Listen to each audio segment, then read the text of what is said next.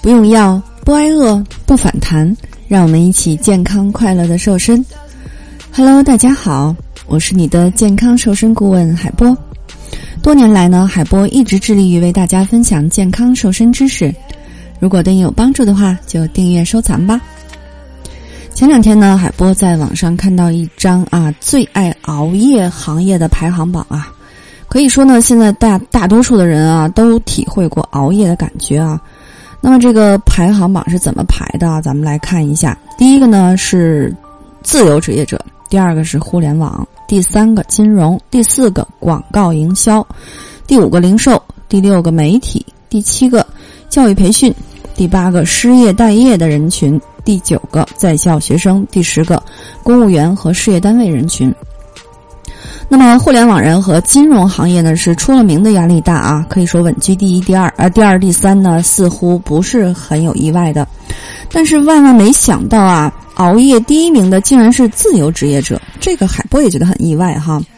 自由职业者呢看似自由啊，实际上多了一份不确定性，他需要更加努力，压力呢往往是更大的。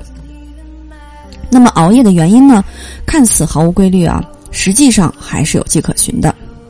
那么，今天呢，海波来带大家详细的捋一捋啊。首先呢，几点睡觉才算熬夜？这个肯定是大家都想问的啊。那很多人觉得，只要不超过零点睡觉，就是十二点嘛，就不算熬夜。或者呢，只要能够睡够八小时就没有关系。但是从内分泌的角度和生物节律来说呢，人体自我修复活动大都是在凌晨三点以前进行的啊。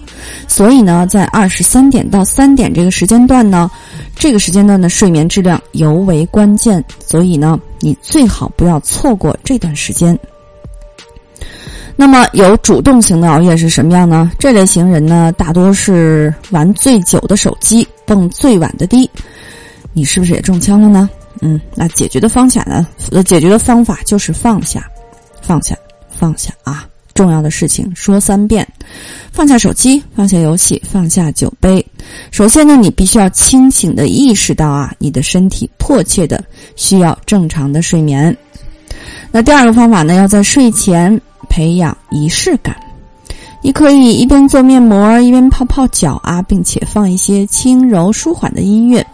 打理完自己之后呢，关掉电脑和手机，打开一本看了容易困的书啊。按照这个流程呢，打造好你睡前的仪式感。第三个方法，固定上下床的时间啊，训练自己养成固定的上床和下床时间，养成睡眠觉醒的是这个规律啊。当困意来袭的时候呢，不要去抵抗它，就让它伴你入睡吧。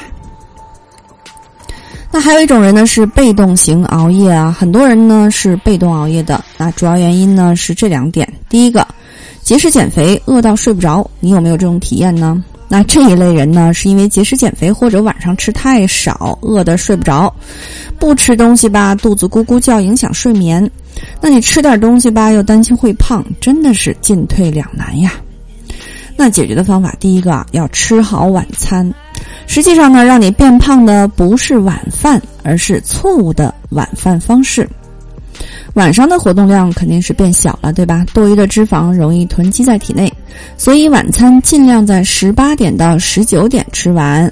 建议避免高脂肪、油腻、辛辣的食物，容易影响睡眠。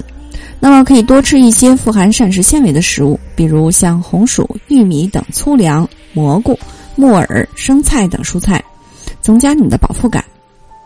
第二呢，低热量的小零食可以吃一下，比如如果你在睡之前确实是饿的话啊，可以在睡前两到三个小时吃一些低热量的小零食，比如说喝一些低脂无糖酸奶，再吃一些低脂的麦片、苹果等等。同时呢，要注意总热量要控制在一百五十大卡以下啊。那么你如果长期被迫熬夜。这一类人呢就比较惨了，对吧？他们也不想熬夜，可是因为工作或者失眠，或者因为各种不可控的因素啊，最终只能是被迫熬夜了。如果你是失眠党，那么解决的方法呢，就是首先让你的卧室暗下来啊。经常失眠的人呢，一定是对各种东西都是很了解的啊。那这种有一种东西呢，就叫做褪黑素，对吧？这种激素呢，是可以掌管着我们的睡眠质量的。褪黑素在越暗的环境之下呢，越容易分泌；在越亮的环境之下呢，分泌的越少。所以在睡前呢，一定要让卧室光线暗一点啊，最好没有任何光源。那如果你是夜班党的话，怎么办呢？尽量有规律的去轮班啊。如果有条件的话呢，尽量减少轮班改变的次数。另外呢，还可以按照顺时针的时间顺序倒班。比如说，如果你第一天上九点到十七点的白班，那么建议第二天呢上十七点到次日一点的小夜班，第三天呢上二十三点到次日九点的夜班，第四天呢再继续上白班。那么，如果你是加班党的话呢，首先你要注意饮食，适当的活动啊。加班党最好是远离那些油腻的高脂肪的食物，长胖不说呢，还会影响你的睡眠质量。如果实在是想吃东西啊，可以吃一些富含有维生素的水果，因为熬夜呢会带走人体的水分，同时呢也要记得多喝水哟。熬夜加班呢，不能够一直坐着啊，每半个小时要站起来活动一下下肢，做做深呼吸，促进血液循环的同时呢，还能够缓解一下压力。如果第二天有机会的话呢，一定要找时间补补觉啊。工作再忙，也要照顾好我们的身体哟。所以你看，如果你熬夜的话呢，那是最难减下来的一个大的障碍啊！一定要规律，不能熬夜。如果你不想在最美的年纪活成个胖子，如果你想瘦十五斤瘦肚子，可以进群学习更多干货。